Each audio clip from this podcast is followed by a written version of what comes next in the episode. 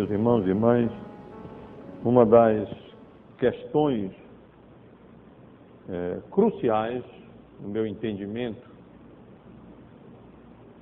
que a Igreja de Cristo enfrenta, e de fato precisa, a pergunta que a Igreja de Cristo precisa responder com clareza em nossos dias, tem a ver com a sua, a sua função, o seu propósito. Para que, que a Igreja de Cristo existe? Qual é a função da Igreja do Senhor Jesus? Por que, que Deus nos chama, nos congrega,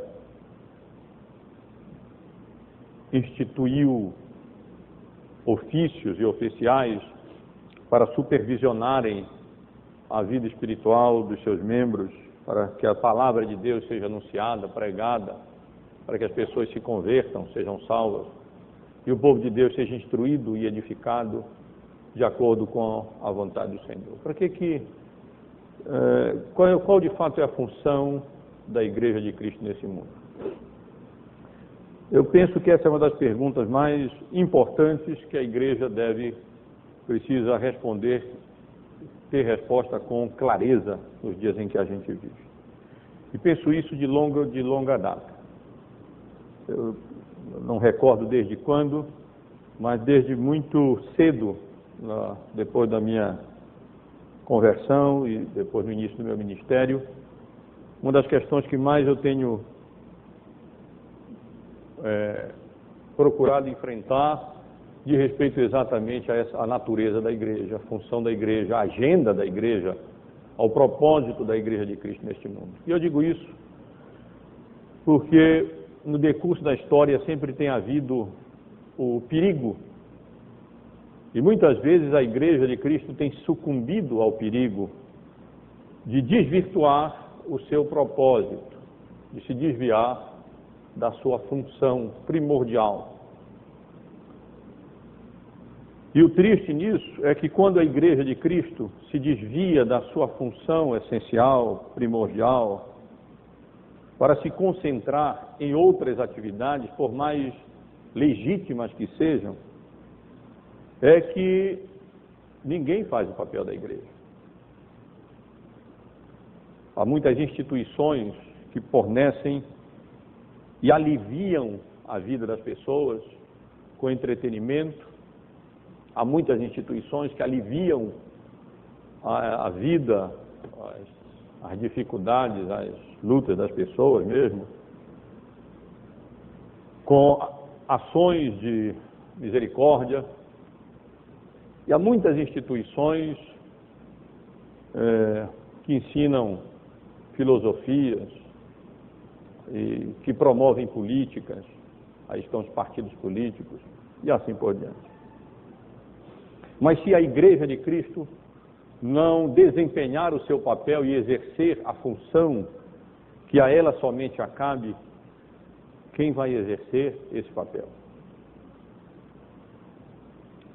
E esse, portanto, essa, portanto, irmãos, é uma questão tão preciosa para nós, e Deus nos dê a graça de nunca perdermos o foco da, do papel, da função da igreja que é apresentada na Bíblia como coluna e baluarte da verdade. Os apóstolos tiveram que enfrentar essa questão logo quase que no início da história da igreja. Nós vamos tratar desse texto daqui a algumas semanas, quando chegarmos, chegarmos ao capítulo 6 do livro de Atos, quando eles se deram conta de que para eles poderem atender às necessidades materiais dos membros da igreja, eles teriam que é, fazer isso em detrimento da função deles, do ofício deles que consistia na oração e na pregação do Evangelho. Os irmãos lembram do episódio? As viúvas dos helenistas estavam sendo esquecidas na distribuição diária naquela altura, como nós consideramos aqui na semana passada, é, naquela circunstância específica, naquele momento inicial da história da igreja, os crentes, de modo geral, muitas vezes vendiam algumas propriedades que tinham, bens que tinham, e depositavam aos pés dos apóstolos. E os apóstolos então utilizavam aquele recurso, aqueles recursos para atender às necessidades materiais daqueles que estavam, que passavam por é, necessidade. E era uma tarefa que demandava deles tempo e energia. E eles mesmos chegaram à seguinte conclusão: meus irmãos, não é justo, não é razoável que nós negligenciemos a palavra de Deus para servir as mesas. E deu instruções à igreja. Escolhei dentre vós sete homens de boa reputação, cheios do espírito e de sabedoria, aos quais nós encarregaremos deste serviço. Quanto a nós, nós nos consagraremos à oração e ao ministério da palavra. Meus irmãos e irmãs, eu penso que esse texto que eu acabei de ler, ele, ele tem é, uma lição importante para nós acerca da prioridade da igreja e acerca do papel que a igreja tem de fazer alguma coisa tão profunda que ninguém mais ou nenhuma instituição neste mundo outra pode fazer. Porque as demais instituições podem produzir algum alívio para a existência humana. Mas só o Evangelho da graça de Deus, que foi confiado à Igreja de Cristo, pode ir radicalmente na raiz mesmo do problema e resolver o, a grande questão e o grande problema que cada ser humano enfrenta.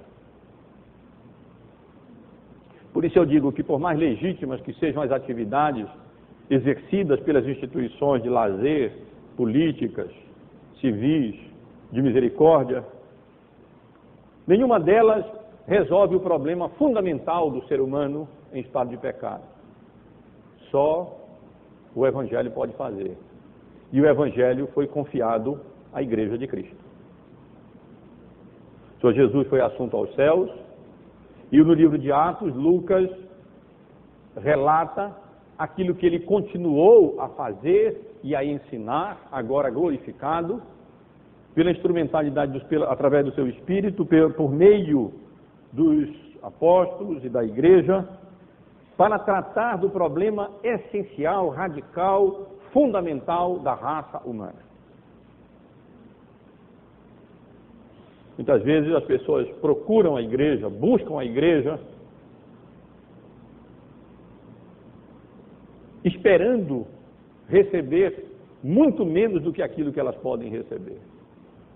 As pessoas muitas vezes buscam a igreja na expectativa de alcançar esmolas, na expectativa de alcançar alguns paliativos para os seus sofrimentos, para as suas tribulações, para as suas lutas, para as adversidades que enfrenta na vida.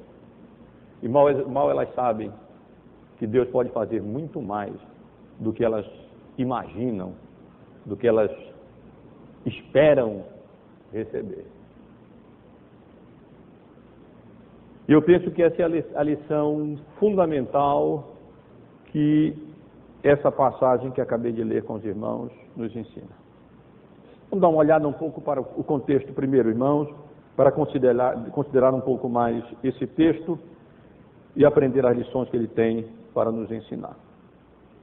Primeiro, eu quero ressaltar para os irmãos que essa sessão que nós estamos começando a estudar agora, do, nós podemos dizer que vai do capítulo 3 até o capítulo 5, inclusive todo o capítulo 5, ela tem como é, como tema, como assunto geral, apresentar os primeiros conflitos que a Igreja de Cristo teve que enfrentar nos seus primórdios, primórdios.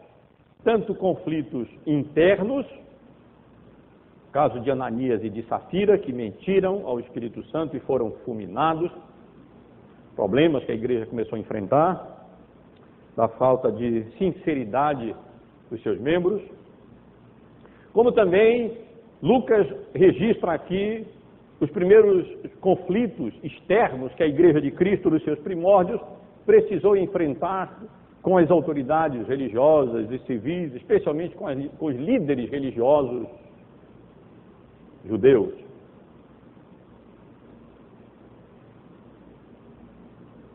Nós até podemos dizer que se no capítulo 2 quem se sobressai é o Espírito Santo de Deus, no capítulo, nos capítulos 3, 4 e 5, infelizmente, Satanás é a pessoa bem presente nas perseguições e no, no, no engano mesmo e nas oposições que a Igreja de Cristo começa a sofrer. É, e Lucas não engana ninguém. A igreja perseverava na doutrina dos apóstolos, na comunhão, no partir do pão, nas orações, em cada alma havia temor. Muitos prodígios e sinais eram feitos por intermédio dos apóstolos. Todos os que creram estavam juntos e tinham tudo em comum. Vendiam as suas propriedades e bens, distribuindo o produto entre todos à medida que alguém tinha necessidade. Diariamente perseveravam unânime no templo, partiam pão de casa em casa e tomavam as suas refeições com alegria e singeleza de coração, louvando a Deus e contando com a simpatia de todo o povo. E enquanto isso, acrescentava-lhes o Senhor dia a dia aos que iam sendo salvos. Mas não se enganem, o retrato não é tão bonito, não é só esse. E nem Lucas tem o propósito, a palavra de Deus, o propósito de nos enganar. Os conflitos vêm e a igreja tem que se deparar com eles, tanto internos como externos. E tem que resolver esses conflitos. E tem que é, enfrentar de fato essas situações, sem perder de vista o seu propósito de igreja como coluna e baluarte da verdade. Portanto, esses, o texto que nós estamos começando a considerar, ele é o início dessa porção que registra como a igreja passou a enfrentar as dificuldades e problemas internos, especialmente conflitos externos. Também quero chamar a atenção dos irmãos, ainda elucidando um pouco o, o nosso texto, entre a semelhança na estrutura do capítulo 2 com o capítulo 3. Observem. No capítulo 2, os irmãos podem virar a Bíblia apenas para relembrar um pouco. Primeiro, Lucas registra uh, o Pentecostes, aquela intervenção miraculosa de Deus, inaugurando a nova dispensação da graça. Isso então dá a oportunidade para Pedro pregar aquelas pessoas extasiadas diante daquilo que estavam contemplando. E o resultado foi que foi a simpatia, que o povo acabou é, contando com a simpatia a igreja com, é, acabou contando com a simpatia do povo. Termina assim o capítulo 2. No capítulo 3, novamente nós temos o registro de uma cura. O povo, cheio de admiração e de assombro, não entendia muito bem o que estava acontecendo e o porquê estava acontecendo. E então Pedro novamente prega o Evangelho, só que agora o resultado, ao invés de ser a simpatia do povo, é a perseguição e a prisão por parte dos líderes judeus da época. Mas chegando ao nosso texto propriamente dito, irmãos, o que nós encontramos aqui é um registro, é o registro de um daqueles prodígios e sinais que Lucas havia mencionado de passagem no resumo que ele tinha feito no final do capítulo 2 acerca da vida e do culto da igreja cristã. Em cada alma havia temor e muitos prodígios e sinais eram feitos por intermédio dos apóstolos. Depois de dar esse, esse, esse resumo, essa, essa fotografia da vida e do culto da igreja na época, como vimos aqui na semana passada, o apóstolo é, Lucas é, agora é como se pegasse a máquina e desse um, um zoom, e ele vai focalizar acontecimentos ali específicos que ele havia mencionado ali rapidamente. E ele então começa a narrar um episódio ocorrido não precisamente, não sabemos precisamente o dia, mas que ele nos dá uma série de informações importantes sobre o que aconteceu. Pedro e João, dois dos apóstolos do Senhor Jesus Cristo, estavam subindo ao templo para a oração da hora nona. Já, Lucas também já tinha mencionado isso no, no, no, na fotografia que ele deu anterior, anterior, que o povo perseverava ali na oração, inclusive indo ao templo, não só orando juntos nas casas, mas orando também lá ainda no templo, naquela transição da igreja na antiga dispensação para a nova dispensação. E quando eles estavam se dirigindo para o templo, mais ou menos ali pelas três horas da tarde, a hora nona dos judeus, a hora nona a partir do, do raiar do dia, como eles contavam a hora, então eles se depararam com um homem, depois nós fomos informados, que já tinha 40 anos de idade, e que desde, desde que nasceu era paralítico, era aleijado. Ele não, nunca pôde ficar de pé, nunca pôde andar. E como ele não tinha nenhum tipo de subsistência, não havia outra alternativa para ele, algumas pessoas costumavam levá-lo e colocá-lo à porta de uma das, ali diante da porta, de uma das portas de entrada do templo de Jerusalém, para que ele pudesse ali pedir algumas esmolas e receber algumas esmolas e assim obter, alcançar a sua sobrevivência. E era mais um dia na vida daquele paralítico, indigente, mendigo, ali sendo colocado na porta do templo. Ele não imaginava que aconteceria com ele naquele dia. Essas são as circunstâncias, irmãos. Num lugar público, ali às portas do templo, uma pessoa muito conhecida, porque há anos ele ficava ali todo dia, todo mundo conhecia aquele homem e sabia muito bem, sabiam muito bem que eles eram, que ele era paralítico mesmo, desde nascença, essa era a condição dele, a situação dele. Estavam já acostumados em vê-lo ali, naquele ato, pedindo. E quando e exatamente ele estava naquele, naquela atitude ali, quando Pedro e João, é, que iam orar, deparam com ele naquela circunstância. Observem que todos os detalhes aqui, eu estou primeiro mencionando as circunstâncias, os protagonistas dessa história. Observem que todos esses detalhes servem para sublinhar o caráter público daquele milagre que Lucas menciona. Não foi um, milagre feito ali num canto, que ninguém viu, só fulano e Beltrano disse que foi um milagre e tudo. Não, foi uma coisa pública. O local era público, a pessoa era pública, era, de, era conhecida de todo mundo. Eh, a circunstância ali de oração era uma, era uma circunstância em que as pessoas afluíam para o templo. E também Todos os detalhes são aqui fornecidos para ressaltar a natureza é, do milagre.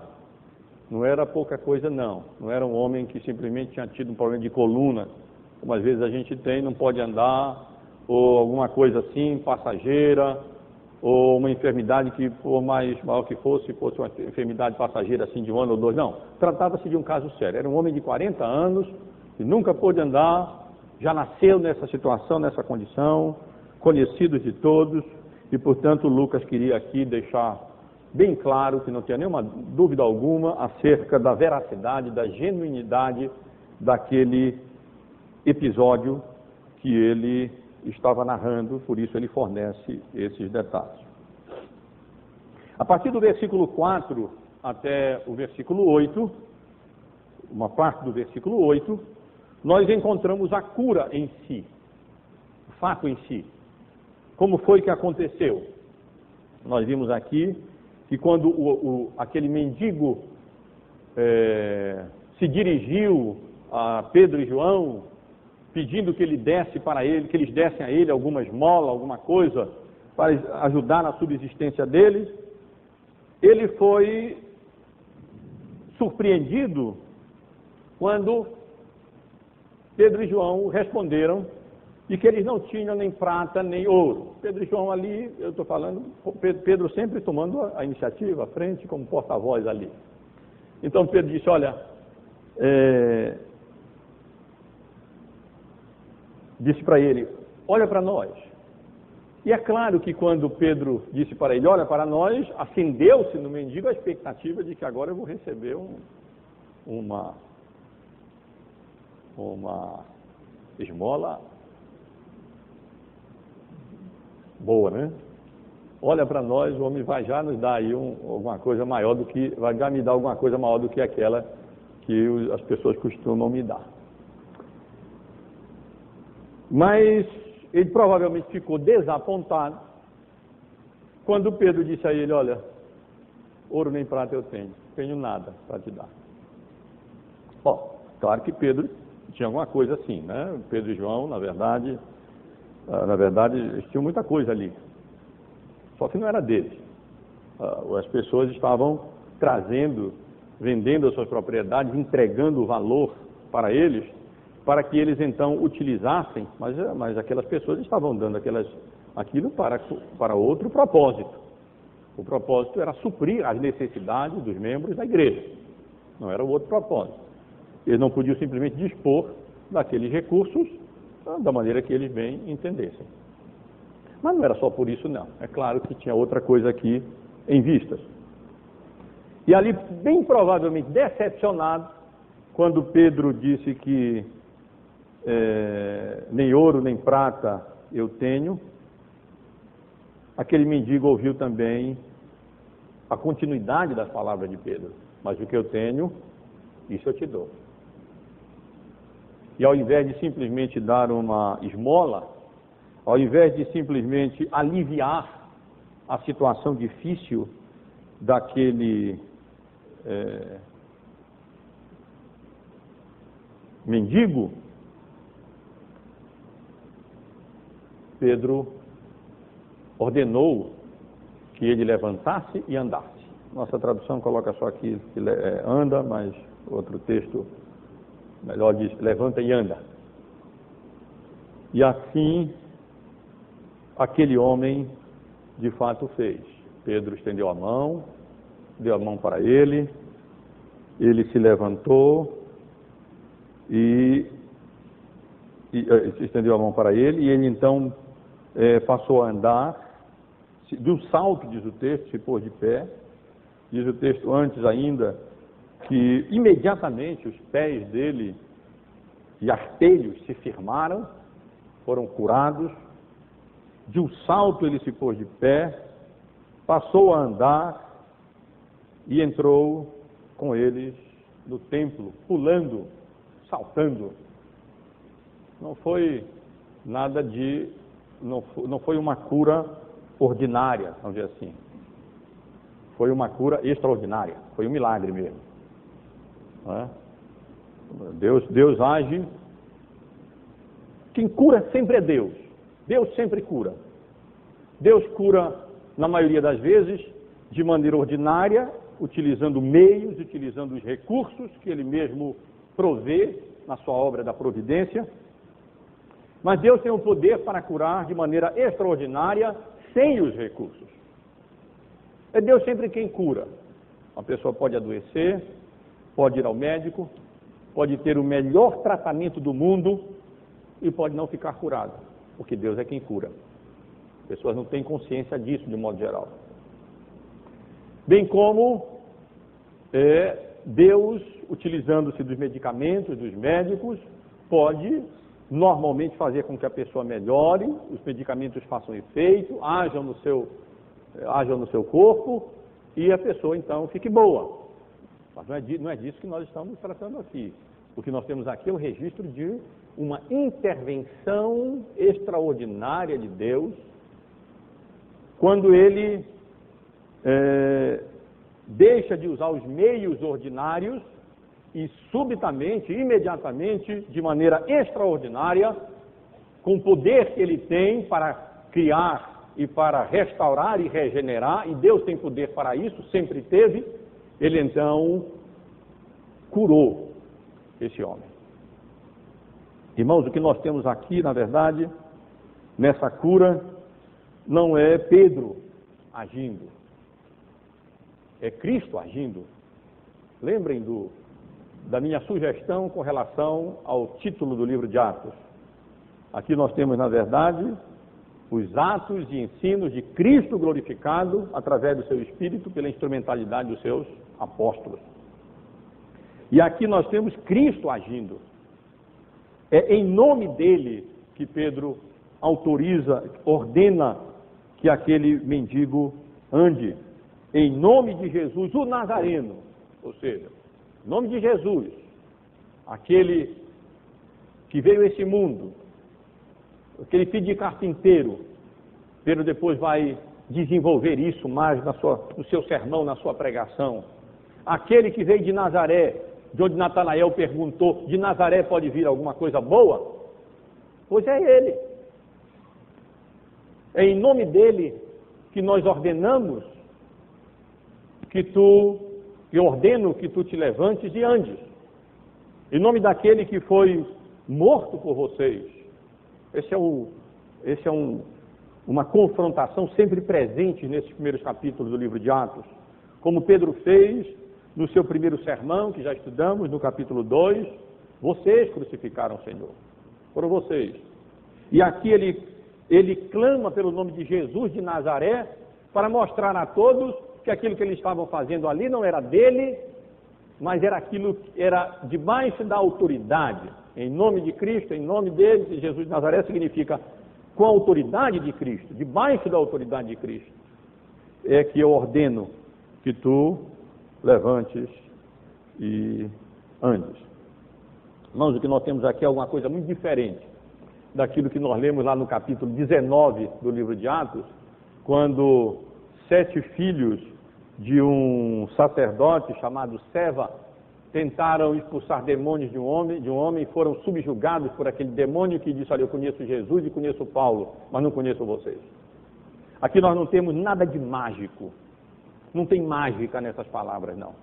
Aqui nós temos homens que foram autorizados por Deus, apóstolos dele, e o mesmo Senhor Jesus que demonstrou a sua autoridade divina, realizando milagres para o assombro e espantos, milagres que eram chamados de sinais, porque apontavam para a autoridade divina de Cristo, o mesmo Cristo está agindo e está dizendo: olha, aquilo que está acontecendo nessa igreja, na igreja, através dos apóstolos, é Cristo, é Jesus o Nazareno que continua a agir. Vocês o crucificaram, ele foi sepultado, mas ele ressuscitou, ele foi assunto aos céus, toda a autoridade lhe foi dada nos céus e na terra, ele inaugurou essa nova era da dispensação da graça, a dispensação do Espírito, derramando o seu Espírito Santo, e quem está agindo é ele. E é em nome dele que eu ordeno que tu levantes diante. Aqui está, irmãos, portanto, o, esse milagre mesmo, é, descrito aqui, quando Deus age de maneira sobrenatural e, e aquele mendigo que esperava receber apenas um paliativo, esperava receber apenas um alívio para a sua miséria, para o seu estado de, estado de miséria mesmo em que ele se encontrava, em consequência da sua enfermidade, ele acaba recebendo o inesperado. Ele acaba recebendo a solução definitiva do seu problema. Ele acaba recebendo a cura perfeita, miraculosa, extraordinária que Cristo realizou é, pelo seu poder mesmo, através da autoridade apostólica daqueles homens que ele havia é, ordenado e comissionado para a instituição da igreja nessa nova dispensação da graça. E ele então, e aí então, irmãos, a partir do final do versículo 8, nós temos aqui o resultado do que aconteceu. Primeiro vimos as circunstâncias, os detalhes que demonstram eh, que Lucas fez questão de registrar para demonstrar a veracidade, a genuinidade e a natureza daquele evento que estava acontecendo ali, que aconteceria ali. Nós temos do verso 4 ao verso 8, na parte B do versículo, até a metade, quase o final do versículo, a, a, a descrição eh, da cura em si, quando aquele homem recebe muito mais do que ele espera, e na verdade o que nós temos aqui é um cumprimento da profecia de Isaías, no capítulo 35, no versículo 6: Os coxos saltarão como servos, e a, e a língua dos mudos cantará, pois águas arrebentarão no deserto e ribeiros do ermo. O que nós temos aqui, portanto, é a inauguração dessa nova era a era do Espírito Santo, e o que nós temos aqui, portanto, irmãos, é o próprio cumprimento daquela nova era que seria caracterizada por uma ação real, verdadeira, genuína mesmo, inusitada do Espírito Santo de Deus. E aqui, portanto, irmãos, nós vemos esse relato dessa cura como cumprimento da profecia de Isaías de uma maneira miraculosa. Mas, irmãos, vejam qual foi o resultado disso tudo a partir do finalzinho do versículo 8. E nós vemos o resultado desse, desse milagre, tanto no que diz respeito à vida do paralítico, daquele homem que havia sido o beneficiário desse milagre, como também na vida, da, como também com relação às pessoas que ali estavam. Com relação ao paralítico, não sei se é bom, Zônio, talvez aumentar aqui um. Quanto ao paralítico, diz o texto que ele, depois de ser curado, pulado, andado, saltado mesmo, como, como, como um servo, ele então foi para o templo. E no templo louvou a Deus, louvava a Deus, adorava a Deus, orava a Deus, e no início, no versículo 11, nós vemos que ele se apegou a Pedro, se apegou ali à igreja é? e permaneceu ali junto com ele. Se os irmãos lá atrás estão conseguindo ouvir, está dando para ouvir lá atrás, barulho é grande.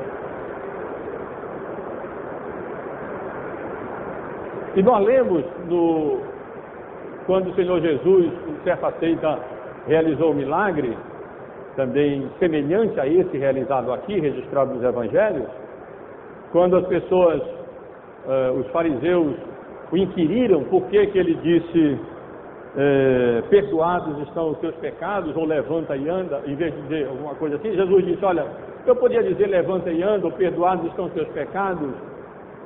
Naquele contexto, essas coisas andavam juntas. Levantar e andar perdoar os pecados.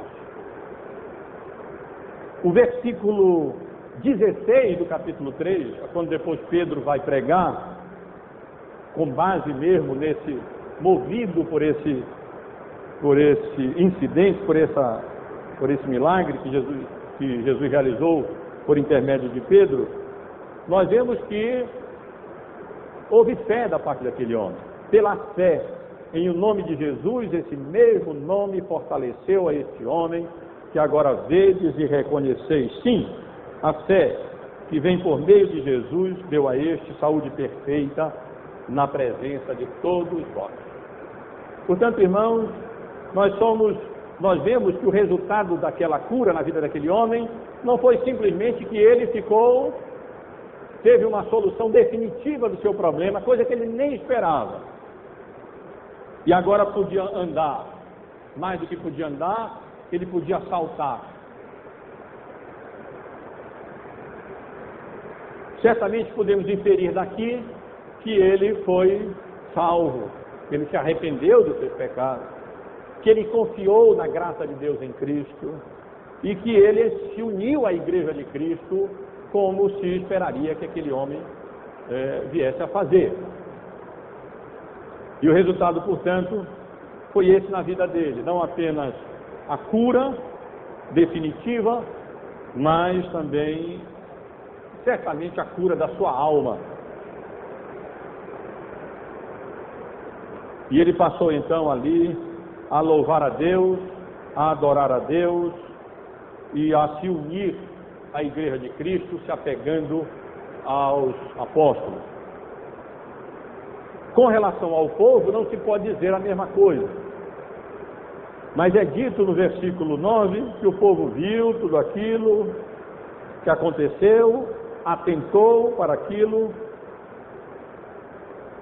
é, viu o homem andar, viu o homem louvar a Deus, reconheceram ser ele aquele que molava, não tinha dúvida, era ele mesmo, e se encheram de admiração e espanto por aquilo que havia acontecido com ele. É claro que essa admiração e espanto não nos leva a concluir que tenha redundado na salvação daquelas pessoas, mas apenas nesse momento aqui que eles ficaram espantados, admirados diante de tudo aquilo eh, que estava acontecendo.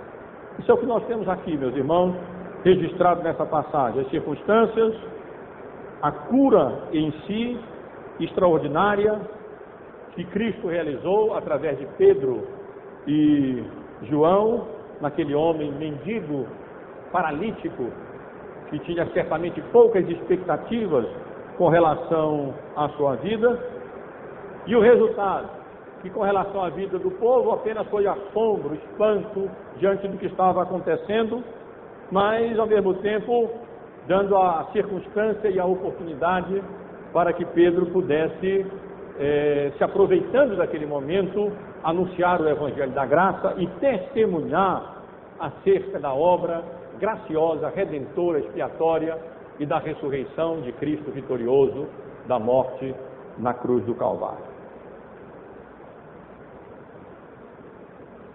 Meus irmãos, o ponto principal de todo esse relato é exatamente demonstrar que Jesus, a quem os judeus haviam sentenciado à morte, era o Messias esperado, era o Salvador. Embora ele viesse de Nazaré, e de Nazaré, uma, um, um, vilarejo é, com pouca expectativa, não se esperava muita coisa boa, na verdade, é, é, o ponto principal aqui é ressaltar que, assim como o Senhor Jesus, quando esteve aqui realizando os seus milagres, que eram na verdade sinais, apontavam para a autoridade divina dele, atestavam a autoridade divina de Cristo, que ele de fato era o Messias prometido, e atestava, confirmava a inauguração do seu reino, da sua autoridade, com a presença de Cristo aqui.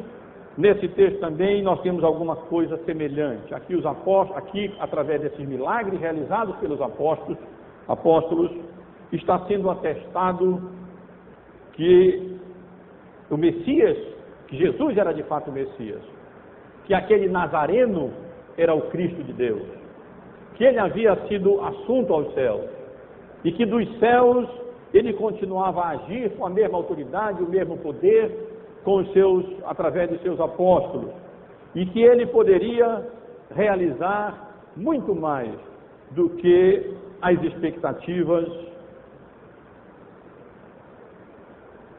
imediatas das pessoas. Agora eu quero chamar a atenção dos irmãos para o fato de que o milagre é um sinal. E que, como o milagre é um sinal de autoridade, de poder, é, divino. E porque o sinal é um milagre, na, na, porque na Bíblia um milagre é um sinal, um, milagre também funciona como, num certo sentido, uma pregação. Porque um milagre é um sinal, um milagre tem o que nos ensinar. especialmente quando um milagre ocorre no Novo Testamento em cumprimento a uma profecia do Antigo Testamento, o milagre tem alguma coisa a nos ensinar. É como se deve ser encarado como se fosse uma uma pregação apontando para a divindade de Cristo e apontando é, para a sua obra, e nesse caso aqui, apontando para a sua obra dele mesmo, genuína, através dos seus apóstolos, transcendendo assim a expectativa daquele mendigo que estava ali simplesmente buscando cura, é, é, buscando uma esmola, um paliativo para os, a preservação da sua vida e para o seu sustento. Como podemos aplicar essa passagem para nós hoje em dia? Não nos compete mais, em nome de Cristo Jesus, dizer para ninguém: levanta e anda.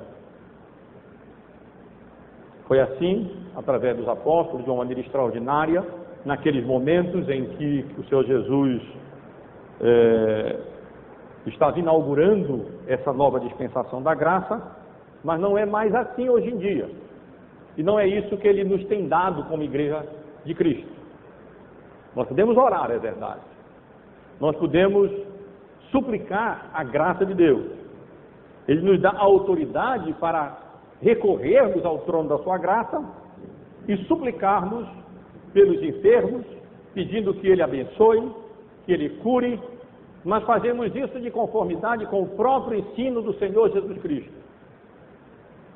Seja feita a tua vontade, assim no céu, aqui na terra como no céu. Não seja feita a minha vontade, disse o Senhor Jesus, mas a tua vontade. Nós não sabemos o que é o melhor.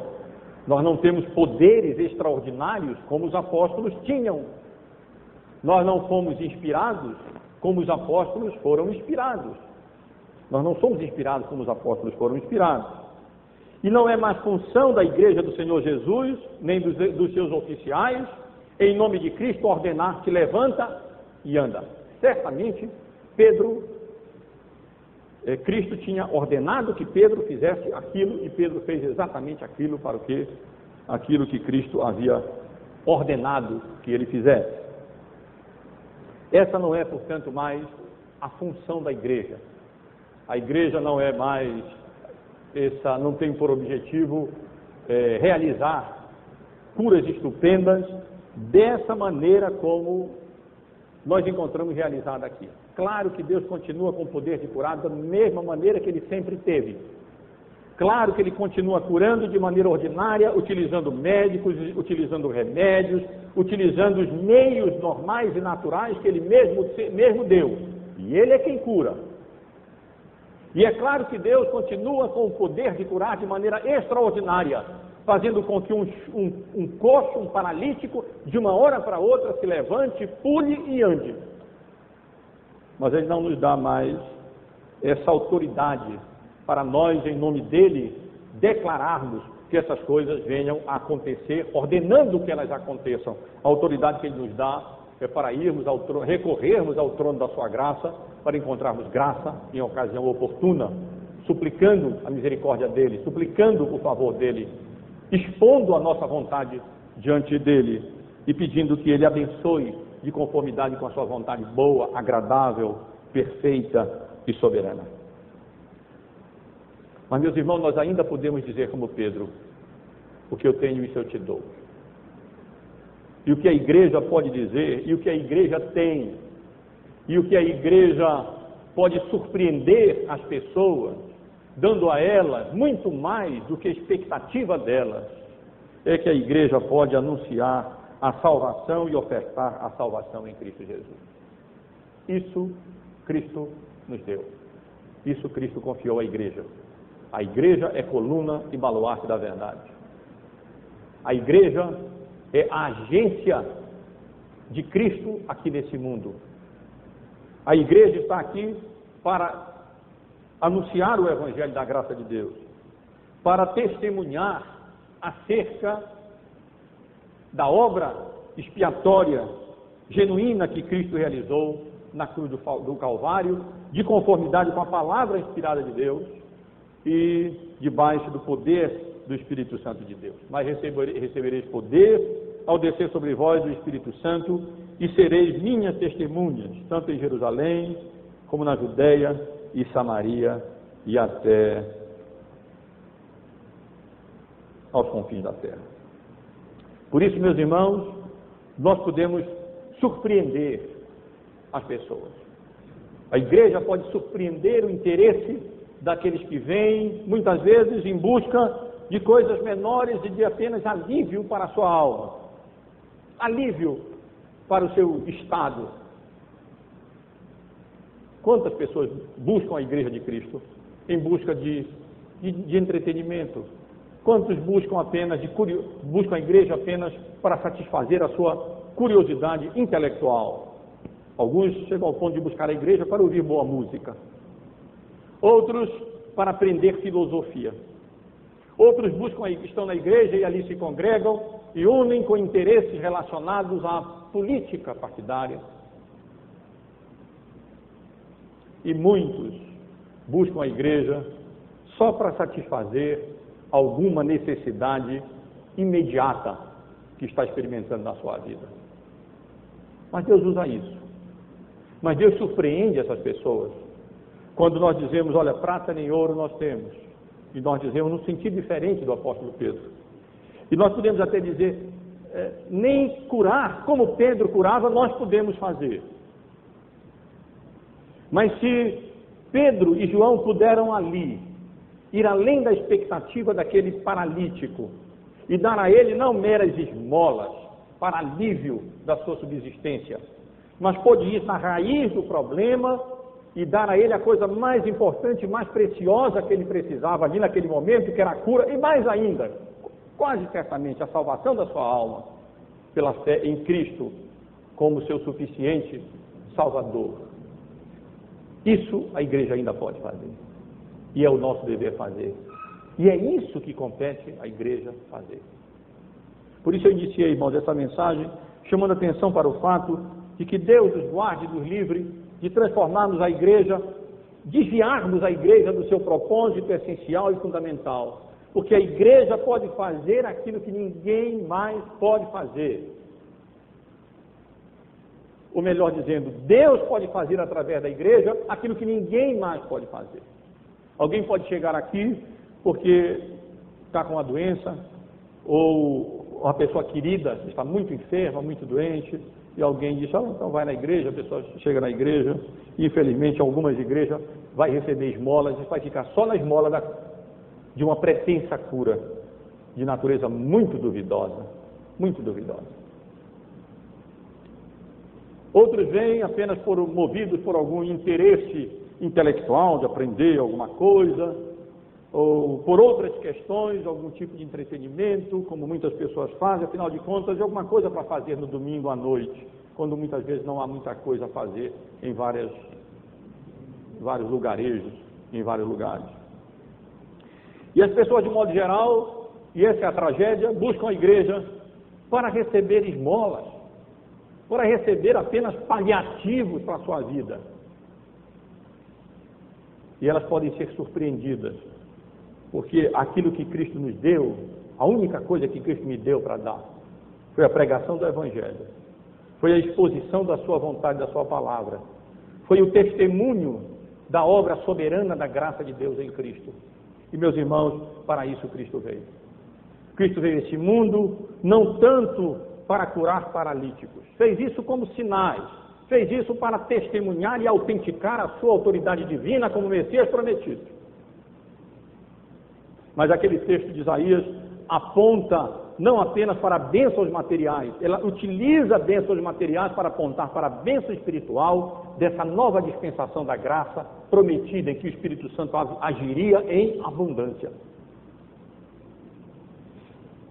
E portanto, irmãos, nós ainda podemos dizer como Pedro, isso o que temos, o que temos isso te dou. Cristo como oferta de salvação, como oferta de cura da paralisia da alma, poderíamos dizer assim. Porque, na verdade, o mundo jaz no pecado. As pessoas estão paralíticas espiritualmente falando.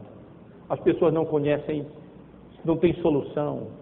E elas estão em aflição. Por isso, sem, sem, sem conforto, estão sem, sem direção, estão sem solução para as suas vidas.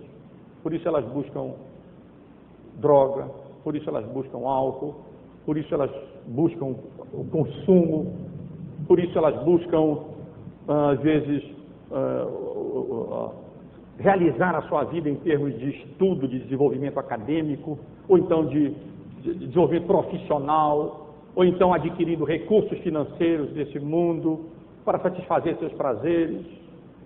Mas, meus irmãos, isso não resolve nada.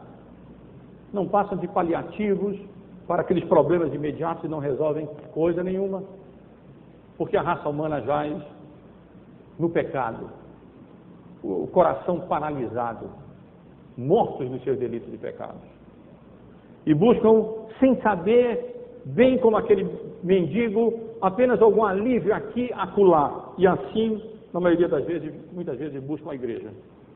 Mas o Senhor Jesus veio a esse mundo, não simplesmente para curar a paralisia, paralisia paralíticos das pernas, mas o Senhor Jesus veio a esse mundo para, especialmente, isso é o ensino bíblico, para curar a paralisia da alma.